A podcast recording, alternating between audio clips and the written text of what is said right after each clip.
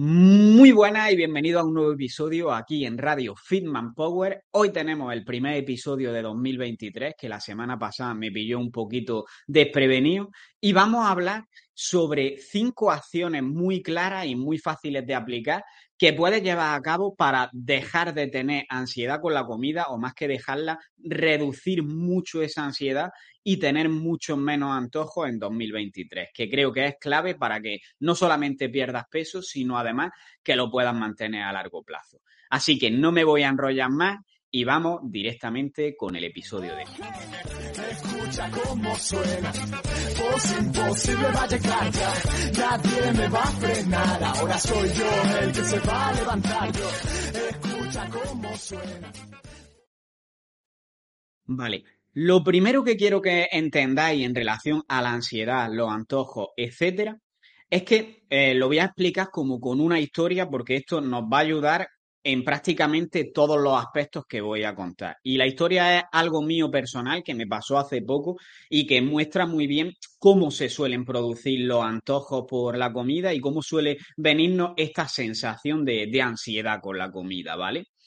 Eh, el otro día estaba yo en casa de mi hermana y yo normalmente, pues en mi casa no compro mantecaos, ni compro dulces, ni nada parecido, pero mi hermana eh, tenía allí eh, pues algunos mantecaos, tenía eh, chocolatina, etcétera. Y había unas concretamente que a mí me gustan mucho ese tipo de, de chocolatina.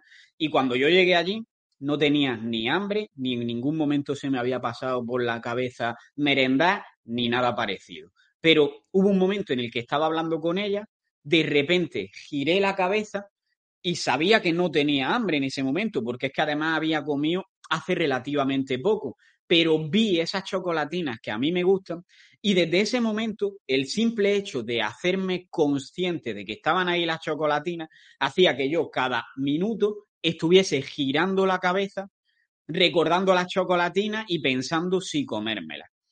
Eso en realidad es un antojo, pero ese antojo no se habría producido si yo no tengo algo que me recuerde, por así decirlo, que están ahí esas chocolatinas. En este caso fue que las vi, pero muchas veces la señal que hace que tú tengas antojos, que tengas ansiedad por la comida, pues es una situación estresante que tú tienes en tu día a día y que has aprendido a gestionarla con la alimentación. O a lo mejor es eh, que vas al cine y estás acostumbrada a que cuando vas al cine lo normal para ti es comer palomitas. Entonces, muchas veces este tipo de situaciones las vamos a relacionar con la comida y eso genera que tú tengas esa sensación de antojo porque tú has aprendido que en esa situación se come ese tipo de alimento. Eso es básicamente el primer concepto que quiero que se entienda, porque va a tener mucha relación con algunos aspectos de lo que voy a contar ahora.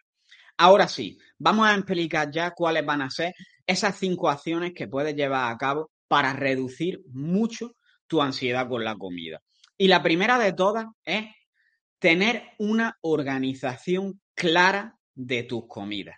Es decir, muchas veces me encuentro gente que hay días que desayuna, hay días que por las prisas no desayuna, que hay días que toma una merienda y días que no, días que comen a la una de la tarde y días que comen a las cuatro. Y eso hace que sea mucho más probable que tú tengas ansiedad con la comida, porque igual que acabo de comentar, la señal de ver esas chocolatinas, también puede haber señales internas. Y, por ejemplo, nuestras señales de hambre y saciedad en gran parte funcionan por una hormona que se llama grelina. En los momentos que yo suelo comer a lo largo del día, y no me voy a entretener mucho con esto, nosotros tenemos un pico de grelina, esa hormona se eleva. Entonces, si yo todos los días desayuno, a la hora del desayuno yo tengo la grelina elevada, y tengo más hambre. Y todos los días se va a repetir, aunque yo no tenga pensado comer en esa comida. ¿Qué pasa? Que si cada día tienes unos horarios de comida diferentes, es mucho más probable que haya días que tienes eh, hambre a esa hora y no tienes nada preparado para comer y acabas comiendo lo primero que pillas. Por eso, el principal consejo que te doy en cuanto a organización de las comidas es que lo que hagas sea tener unos horarios fijos que los mantengas mínimo dos, tres semanas y si vas notando que hay ciertas horas a las que tienes más hambre o hay horas a las que te sientes muy, muy llena y muy pesada, que lo que hagas sea que directamente hagas pequeñas modificaciones en esos horarios, pero es importante que tengas una organización de las comidas y seas fiel a ellas. Que si te apetece comer a media tarde y te habías propuesto cenar, te esperes y lo concentres todo en las comidas principales, al menos durante un tiempo. Porque esto no es algo que pase de la noche a la mañana para que los ciclos estos que comento de grelina se estabilicen. Por eso, al principio, cuando alguien deja de hacer una comida una hora o hay un día que te la saltas, tienes hambre. Pero si te acostumbrases a hacer eh, esa comida, saltártela entre comillas, muchas veces es más probable que no pasase hambre. Segundo punto que considero súper importante de cara a reducir la ansiedad con la comida y que probablemente este en el que falláis el 99%. Y es comer suficiente.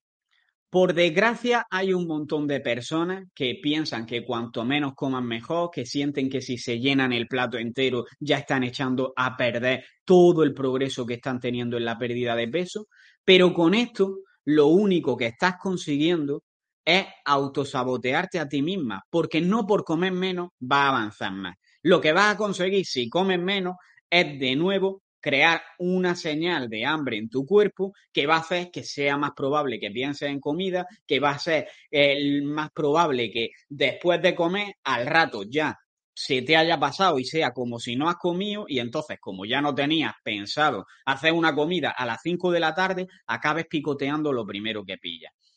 Para perder peso no necesitas vaciar tu plato, necesitas un déficit calórico, pero no un déficit calórico tan grande que no seas capaz de aguantarlo.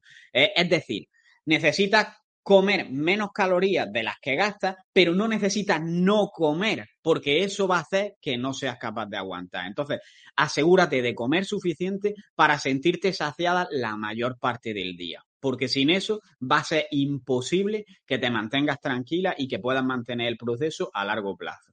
Hola Nuria, que te veo por aquí.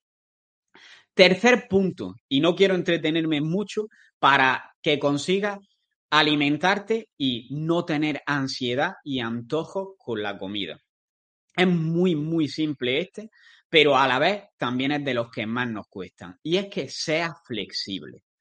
Uno de los principales problemas que me encuentro es que Mucha gente piensa que por comerse un trozo de chocolate ya lo ha echado todo a perder y después intentan, pues, por ejemplo, compensarlo haciendo más ejercicio o comiendo menos y lo que estás haciendo con eso es generarte más hambre que después hace que tengas más ansiedad con la comida y que acabes picoteando.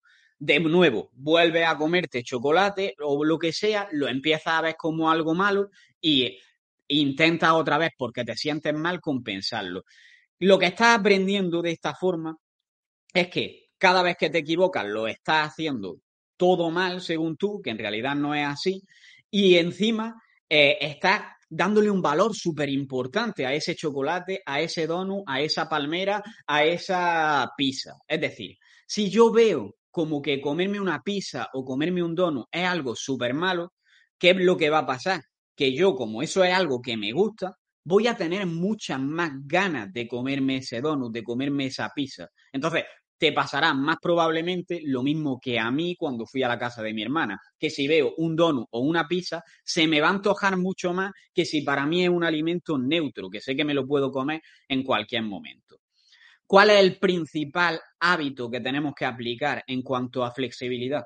A mí hay uno que me gusta mucho, que es, eh, a modo de pensar, eh, lo que siempre hablo de salirse del plan es parte del plan, pero también volver al plan lo antes posible. Entonces, para ello, aplica como las reglas de los dos días. Es decir, si tú estás llevando una alimentación saludable a diario y hay un día en el que comes algo que es menos saludable, en el que te comes ese donut, te comes esa pizza, te comes esa tarta, no pasa absolutamente nada. Pero al día siguiente ni compenses ni pienses que ya lo has echado todo a perder y que no merece la pena porque no estás siendo capaz. En lugar de eso, vuelve al plan igual que lo estabas haciendo hasta ese día que te has comido esa pizza o esa palmera, porque así va a conseguir que no inicies de nuevo un mal hábito y que tampoco caiga en esta compensación que he comentado antes. Es decir, permítete a lo mejor un día en el que te salgas de ese plan, pero al día siguiente asegúrate de volver al plan, porque así vas a conseguir resultados y vas a tener la flexibilidad suficiente para seguir avanzando sin tener esa ansiedad. Que habrá momentos puntuales en los que sean varios días seguidos en los que no puedas seguir el plan.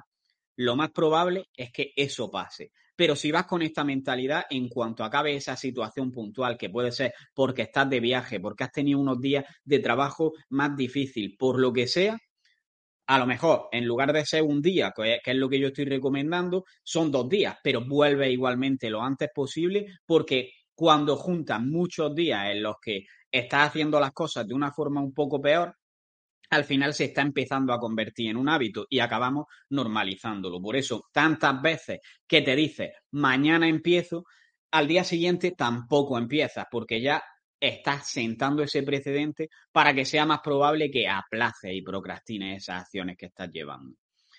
Hago un resumen de lo que hemos hablado hasta ahora para los que os estáis incorporando ahora mismo al directo.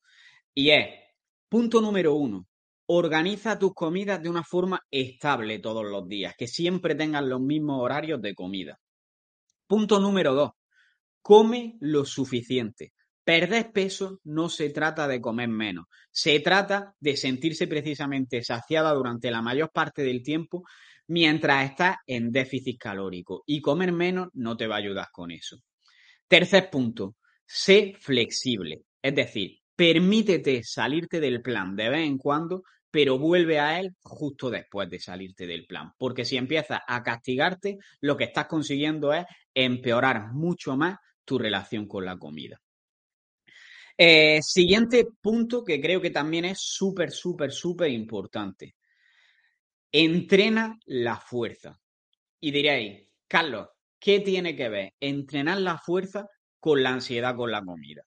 Lo primero de todo es aspectos que no voy a entrar muy en profundidad con ellos, pero en general, cuando tú haces entrenamiento, entrenamiento de fuerza o cualquier tipo de entrenamiento, tú vas a tener una sensación de bienestar, una sensación de reducción del estrés. A lo mejor durante el momento es un estrés, pero después a largo plazo va a hacerte sentir bien. Nadie se siente mal normalmente después de entrenar y si te pasa que te sientes mal después de entrenar, ahora te contaré por qué pasa esto normalmente. Entonces, al entrenar la fuerza ya estás reduciendo el estrés. Muchos tenemos aprendido que cuando estamos estresados, cuando tenemos ansiedad, etcétera, comemos. Si reduces el estrés, va a reducir estos antojos. Y lo segundo eh, y más importante, creo, es que muchas veces queremos perder peso y ponemos toda la esperanza en hacer una dieta súper estricta. ¿Y qué pasa? Que hacer una dieta súper estricta no funciona. Si tú quieres hacer una dieta súper estricta, todo lo que vas a conseguir es que no vas a ser capaz de mantenerla y vas a acabar abandonando. Pero si tú utilizas muchas más herramientas, aparte de esa dieta súper estricta, como dar 10.000 pasos diarios, como empezar a hacer entrenamiento dos o tres días como mínimo a la semana. ¿Qué es lo que va a pasar? Que estás poniendo el foco en otras cosas. Y cuando pones el foco también en el entrenamiento, puede que empieces a disfrutar del entrenamiento, puede que empieces a ver que independientemente de que vayas perdiendo peso o no, pero te vas sintiendo cada vez más fuerte, cada vez más ágil, que te ves mejor en el espejo.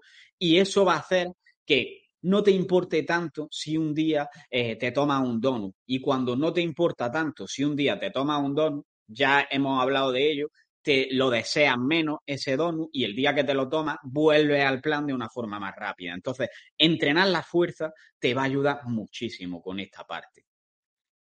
Y por último, y creo que es muy importante también, es que cree un entorno que sea saludable. Es decir, muchas veces me decís, Carlos, yo es que me pierde el dulce, es que no puedo resistir sin comerme un dulce.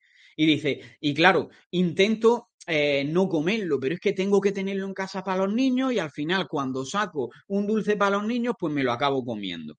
Igual que me pasó a mí cuando fui a casa de mi hermana. Veo el dulce y es el momento en el que me apetece.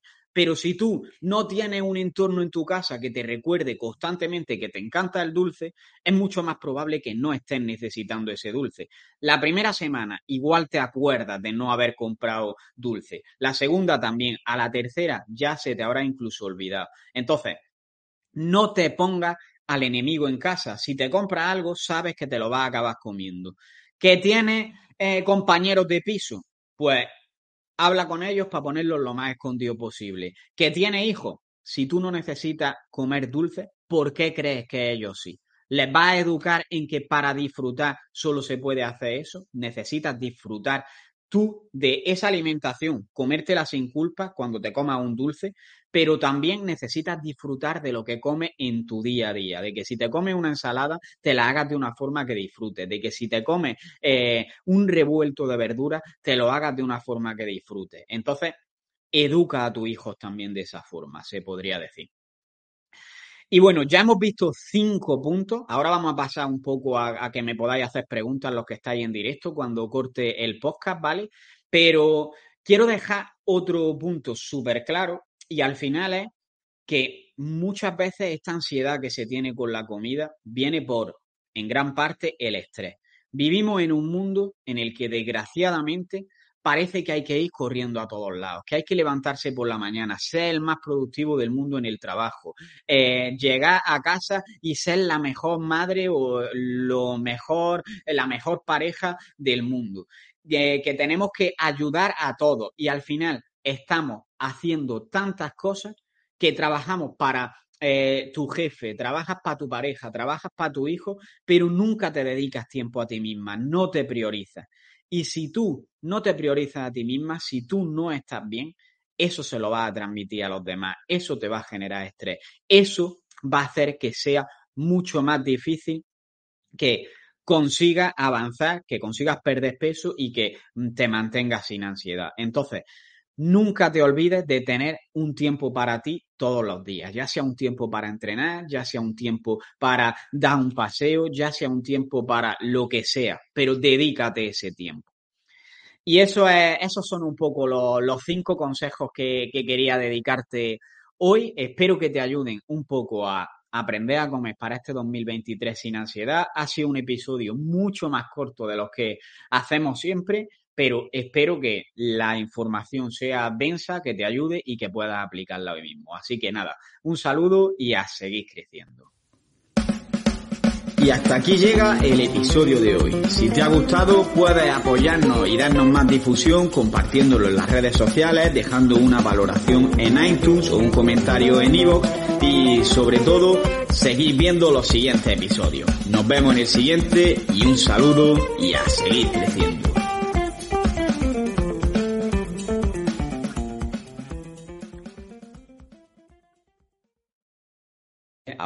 Vale. Eh, una de las razones que hay mucha gente que hace entrenamiento, pero al final acaba insatisfecho, son dos cosas principalmente. La primera razón es el por qué haces ejercicio, ¿vale? Si tú estás haciendo ejercicio únicamente como una obligación para perder peso o para quemar calorías, tú estás automáticamente percibiendo el ejercicio como si fuera un, se podría decir como si fuera el ejercicio eh, un castigo por las calorías que te has comido. He disfrutado de una hamburguesa, pues me tengo que castigar para haciendo más ejercicio. Y eso es un enfoque súper malo. Eso no te va a ayudar para nada. Entonces, el primer paso para que empieces a disfrutar un poco más del ejercicio es poner otro enfoque. Que, por ejemplo, a mí el que más me gusta es qué es lo que eres capaz de hacer con tu cuerpo. A lo mejor ayer no eras capaz, esto es lo que más motiva normalmente a las mujeres que están en el programa conmigo. Al, principio no son capaces de hacer ni siquiera una flexión con las rodillas apoyadas prácticamente y cuando ven que son capaces al tiempo de hacer 10, esto le hace que disfruten muchísimo más de la parte de ejercicio. Y por otra parte, también es como súper importante eh, otro aspecto y es las expectativas que tengas respecto al ejercicio. Es decir, eh, antes de ser bueno en cualquier cosa, tienes que ser relativamente malo. Muchas veces me decís, Carlos, es que he hecho ejercicio y tengo un montón de agujetas. Y claro, es normal, es el primer día que ha hecho ejercicio. El día que alguien haga ejercicio por primera vez y no tenga agujetas, que venga Dios y lo vea, porque es totalmente lo normal. Pero la clave es que tienes que seguir haciéndolo.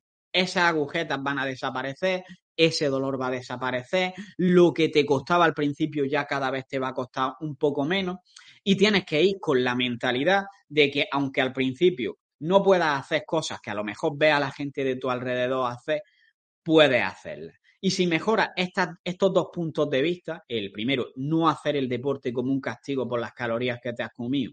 Y lo segundo, verlo como desde una perspectiva de estoy empezando en este punto, pero sé que si sigo haciéndolo voy a mejorar y cada vez me va a resultar más fácil, es mucho más probable que disfrutes el ejercicio. Y por último, también te recomiendo que veas un episodio del podcast que subí sobre la motivación para el ejercicio y estrategias para mejorarlo, que estoy seguro de que también te va a ayudar bastante.